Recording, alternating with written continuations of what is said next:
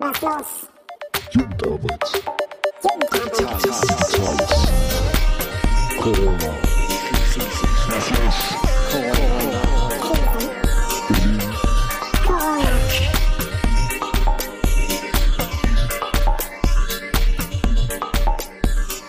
Hallo und herzlich willkommen. Was ihr hier hört, ist die erste Folge unseres neuen Podcasts rund um das Thema Jugendarbeit in der Corona-Krise.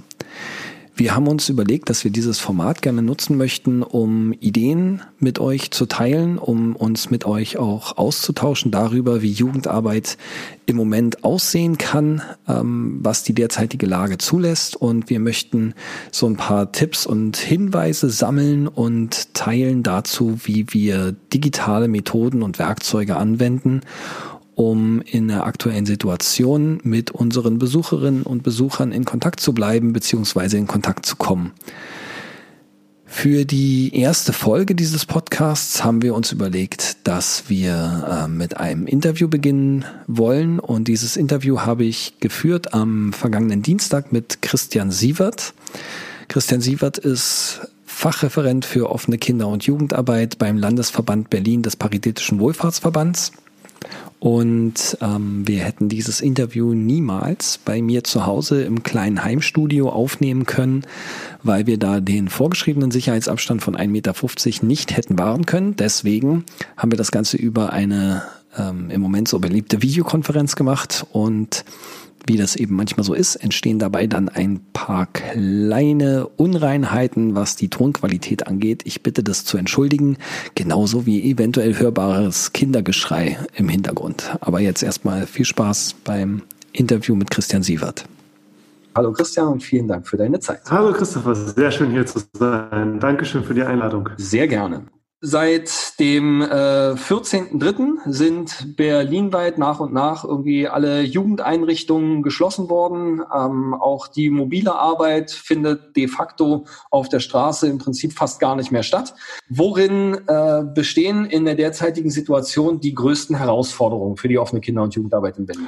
Ja, Christopher, das hast du im Prinzip genau schon richtig beschrieben. Also es ist eine riesige Umwälzung von dem, was wir eigentlich haben. Und äh, ich denke, da sind vor allen Dingen so zwei Aspekte herauszuheben. Also zwei Dinge einfach, die mir besonders äh, die da, glaube ich, besonders drin auffallen. Das eine ist erstmal nach wie vor das Erreichen der Zielgruppe. Ne? Also sicherzustellen, dass nach wie vor alle Kinder und Jugendlichen, die Angebote brauchen und die wollen, diese weiterhin zur Verfügung haben, ist eine riesige Herausforderung unter diesen Bedingungen. Und insbesondere natürlich auch für Menschen mit Beeinträchtigungen, die sowieso schon immer Schwierigkeiten haben, passende Angebote in der Kinder- und Jugendarbeit zu finden, aber jetzt natürlich noch von einer riesen größeren Herausforderung einfach stehen. Ähm, und die andere Sache ist natürlich einfach der, äh, also die Finanzierung der Angebote, ne? weil das Land Berlin ist relativ schnell zu der Erkenntnis gekommen, wir wollen alles, was wir haben, weiterfinanzieren und haben auch relativ zügig den Trägern, die landesfinanziert sind, äh, gesagt, Leute, äh, macht eure Einrichtung dicht, aber macht eure ähm, stellt euren Betrieb aber nicht ein. Ne? Also macht weiterhin Angebote, das, was ihr könnt, versucht Sachen dynamisch anzubieten und äh, schreibt alles auf, was ihr macht und dann kriegen wir das schon irgendwie hin. Und natürlich ist es jetzt aber eine andere Situation in den Bezirken, da ja ein Großteil der Jugendarbeit in den Bezirken stattfindet, die auch Bezirks dann natürlich durch die Zuwendung in den Bezirken finanziert sind. Und da muss man natürlich auch gucken, weil es da einfach zu unterschiedlichen Entwicklungen gekommen ist. Und das ist einfach auch ein ziemliches Durcheinander. Aber das alles irgendwie aufzunehmen, durchzudenken, ist schon echt eine große Herausforderung. Und na klar, also wir überhaupt die Kolleginnen und Kollegen in der Jugendarbeit da ihre Sachen weiter anbieten können, ist einfach eine riesige Herausforderung. Mhm. Ähm Sicherlich gibt's äh, neben den äh, Sorgen, Problemen, auch den, den riesigen Herausforderungen, ähm, die, die äh, sich der Jugendarbeit jetzt gerade stellen, auch eine ganze Menge innovative Ansätze, wie Jugendarbeit in Berlin jetzt gerade mit der Situation umgeht. Welche positiven Entwicklungen, also was siehst du an positiver Entwicklung im Moment in der Berliner Jugendarbeit? Ja, da muss man echt sagen, es ist wirklich krass. Also wie viel, wie viel Einsatz die äh, Leute, die Kolleginnen und Kollegen in der Jugendarbeit bringen, ist wirklich Wahnsinn. Und das ist auch weit über unsere Verbandsgrenzen hinaus. Also ähm, das, was die Leute zum Beispiel bei der Landesarbeitsgemeinschaft äh, Kinder- und Jugendarbeit gemacht haben, ist Wahnsinn, die sich da reinhängen und sich gegenseitig Infos ähm, zuschustern, tägliche Panels abhalten zu allen möglichen ähm, Bedarfen, ist einfach eine wunderbare Sache. Und natürlich auch noch viele andere Akteure, die da äh, Angebote schalten und sich jetzt tauschen, welche Tools kann man einsetzen, was für Angebote kann man von einem in digitalen Raum reinholen. Das ist wirklich sehr spannend. Aber man merkt natürlich auch, dass das alles so, so wie es, als müsste man einen Schalter einfach umlegt. Von heute auf morgen gesagt wird, ja, stellt doch einfach eure Angebote einfach so von heute auf morgen um. Und das ist natürlich absurd teilweise, weil viele, viele Organisationen, die es gibt, finanzieren zum Beispiel die Jugendarbeit eher so als Querfinanzierung. Ne? Die Gelder in anderen Bereichen in die Jugendarbeit reinstecken und dann mit dem Betrieb aufrechtzuerhalten. Da stellt man sich natürlich schon die Frage, ja, wo sollen wir denn jetzt überhaupt schon die ganze Ausrüstung dafür herbekommen? Ne? Geschweige denn das Know-how. Und das ist einfach nur den Leuten wirklich in der Basis zu verdanken, die da ihr Persönliches auch reinpacken und einfach Unglaubliches leisten. Das muss man auch wirklich so sagen.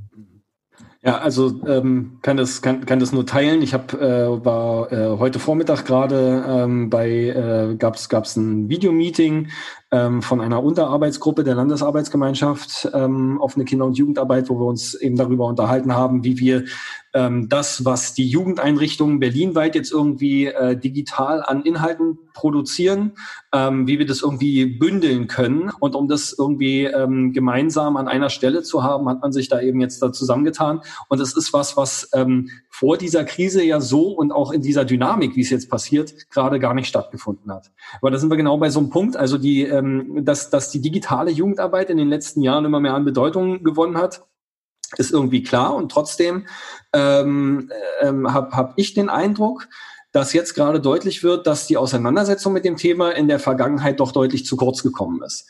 Ähm, siehst du das auch so? Und ähm, glaubst du, dass in dieser jetzigen Situation, so äh, sorgenbehaftet und so herausfordernd sie auch ist, ähm, auch Chancen für eine nachhaltige Entwicklung von Angeboten digitaler Jugendarbeit liegen? Also ich glaube, da muss man wirklich differenzieren und einfach gucken, ne? also an welchen Stellen welche Entwicklungen stattgefunden haben, weil natürlich auch schon vor Jahren sich Leute intensiv damit auseinandergesetzt haben, wie digitale Angebote in der Kinder- und Jugendarbeit einfach laufen können. Ne? Aber äh, wir kommen am Ende immer wieder zur selben Stelle zurück, dass wir uns angucken müssen, wie kann die Finanzierung von solchen Ressourcen aussetzen. Ne? Wenn man auch darüber nachdenkt, dass man eigentlich also zeitgemäße Kinder- und Jugendarbeit anbieten möchte und das bedeutet auch den Auftrag, den man hat, auch weiterzuentwickeln und auch in neue Formate reinzupacken, dann ist es natürlich ganz klar, dass da noch also unglaublich viel Luft nach oben einfach ist. Und ähm, es ist genau wie du beschrieben hast. Also gerade passiert einfach unglaublich viel. Ja, nicht nur in Berlin, ne? also auch deutschlandweit beschäftigen sich, äh, beschäftigt sich die Kinder- und Jugendarbeit mit diesem Thema. Ähm, und äh, vor, um, vor zwei Wochen gab es ja, oder vor anderthalb Wochen gab es ja auch den ähm, Hackathon der Bundesregierung, wo auch Thema war, ne, wie kann man und Jugendarbeit da Angebot einfließen. Also da ist einfach jetzt gerade ganz viel Dynamik in diesem Prozess drin. Und natürlich machen wir uns dazu auch Gedanken, weil ähm, viele Angebote, die wir sehen, äh, müssen wir auch darüber nachdenken, datenschutzrechtliche Aspekte. Das ist ganz klar, das, das gehört einfach mit dazu. Ne? Und ähm, deswegen müssen wir zum Beispiel auch als Dachverband ganz vorsichtig sein mit den Sachen, die wir offiziell empfehlen, weil äh, ne, es da einfach unglaublich viel Wildwuchs einfach gerade ist. Und ich denke schon, dass man dann in einigen Monaten in absehbarer Zeit das irgendwie auch wieder strukturieren muss, einfangen muss, in Anführungszeichen, und darüber nachdenken muss, wie können wir eigentlich die Tools, die wir nutzen wollen, auch unter datenschutzrechtlichen Aspekten gut einsetzen. Da sprichst du ja was ganz Wichtiges an und es gibt jetzt ähm, gibt jetzt ganz viele Jugendeinrichtungen, die gar nicht wissen, wie sie ihre äh, ihre Besucherinnen, ihre Besucher oder eigentlichen Besucherinnen, Besucher irgendwie erreichen sollen, ähm, ohne dass sie jetzt auf Werkzeuge, auf Tools zurückgreifen, die eben nicht DSGVO-konform sind. Und ähm, es ist äh, es ist halt zu hören, dass an manchen Stellen halt wirklich ähm, die die Scheu davor, hier gegen Datenschutzrichtlinien zu verstoßen, ähm, so groß ist, dass man eben ähm, den Kontakt dann eher bleiben lässt, als sich da auf zu dünnes Eis zu begeben. Wie, wie kann man sich da verhalten? Es ist natürlich klar, dass der, ähm, dass der Verband sich dazu irgendwie Gedanken macht, aber gibt es irgendwie schon eine Aussage, die du treffen kannst für die, diejenigen, die jetzt eben gerade ähm, sich da auf dieses, die es wagen, sich auf dieses dünne Eis zu begeben? Ähm, also eher tun oder eher lassen? Ähm, das ist wirklich eine spannende Frage und vor allen Dingen einfach eine Frage, wo man keine äh, Ja-Nein-Antwort geben kann, weil Datenschutz mhm. ist keine Frage des Ja-Neins. Also ist das datenschutzmäßig okay oder nicht okay? Das muss man sich immer individuell in jedem einzelnen Fall angucken. Das ist genau das, was die ganze Sache auch einfach so komplex macht. Und ähm, wir werden mhm. zumindest als Verband rudimentär Tools rausgeben, wo wir sagen, ähm, die halten wir für Bedenken. Also die, da haben wir keine Bedenken, wenn die eingesetzt werden müssen, äh, wenn die eingesetzt werden können. Natürlich immer vor dem Hintergrund individuelle Verantwortung in dem Bereich Datenschutz. Ne? Also vor allen Dingen bei Kindern und Jugendlichen. Ne? Also ab 16 Jahre und was da alles anfällt und so weiter und so fort. Da muss trotzdem drauf geachtet werden. Da gibt es keine Ja-Nein-Antwort. Man muss immer individuell gucken, dass man da Standards erfüllt.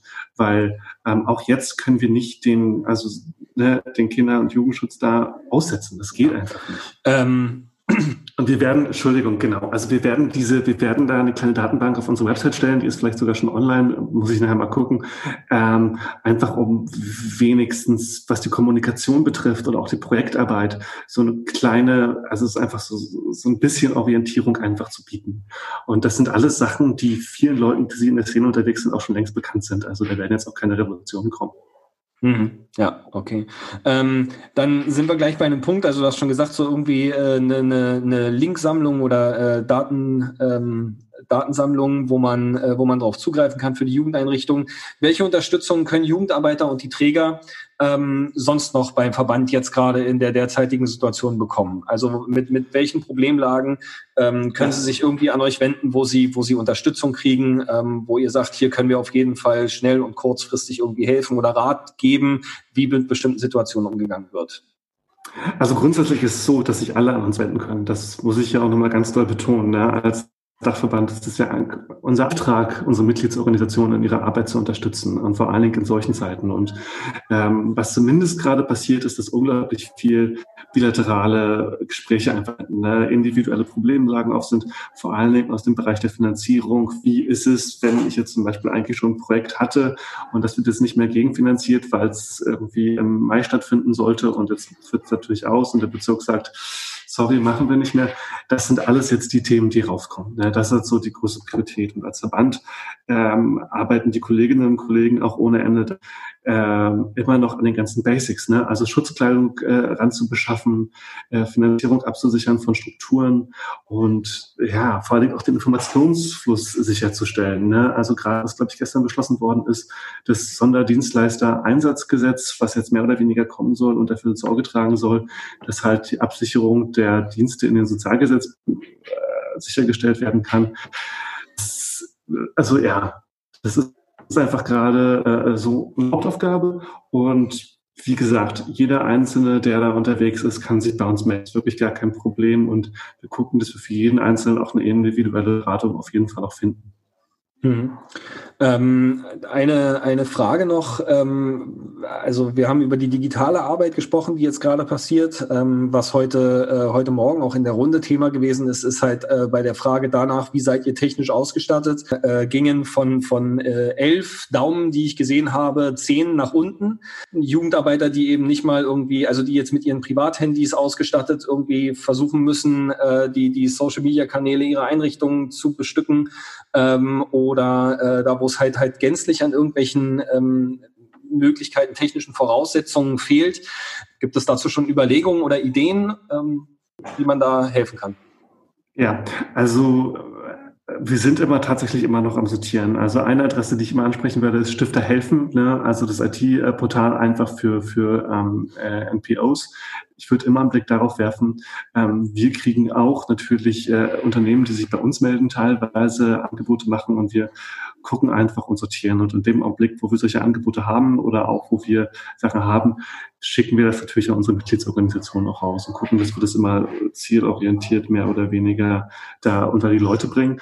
Ähm, aber du hast natürlich total recht. Vor allen Dingen in der Kinder- und Jugendarbeit ist es, äh, wie wir schon gesagt haben, ein riesiges Problem. Und es, es ist ja nicht nur diese Sache, seine analogen Angebote einfach eins zu eins im digitalen Raum zu überführen, sondern da hängt ja auch ganz viel dran. Ne? Eine andere Art des Denkens, eine andere Art der Organisationsstruktur, des Managements und das einfach von heute auf morgen zu überführen, ist erstens ohne die Hardware, aber auch zweitens natürlich ohne die Schulung, ohne das Know-how, ohne den Austausch unglaublich schwierig. Und ähm, deswegen, um wieder zurückzukommen, wie können da die Organisationen Unterstützung kriegen? Also zumindest was die Weiterbildung betrifft, kann ich auch immer empfehlen, auf die Paritätische Akademie bei uns zu gucken, die da auch ganz viele Angebote machen.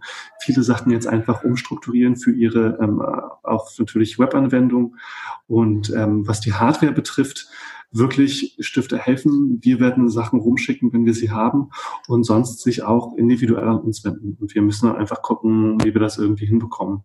Aber das ja, du, du, hast recht, das ist eine riesengroße Baustelle und ähm, das wird uns vor allen Dingen jetzt nicht nur die zwei, drei Wochen irgendwie beschäftigen, sondern noch sehr viel länger. Okay, super. Vielen, vielen Dank. Wir haben jetzt zusammengefasst festgestellt, wir stehen vor Riesenherausforderungen. Auch nach diesen zwei Wochen gibt es eigentlich mehr Fragen als Antworten. Aber äh, die Jugendarbeit hat sich mit innovativen Ideen und Ansätzen auf den Weg gemacht.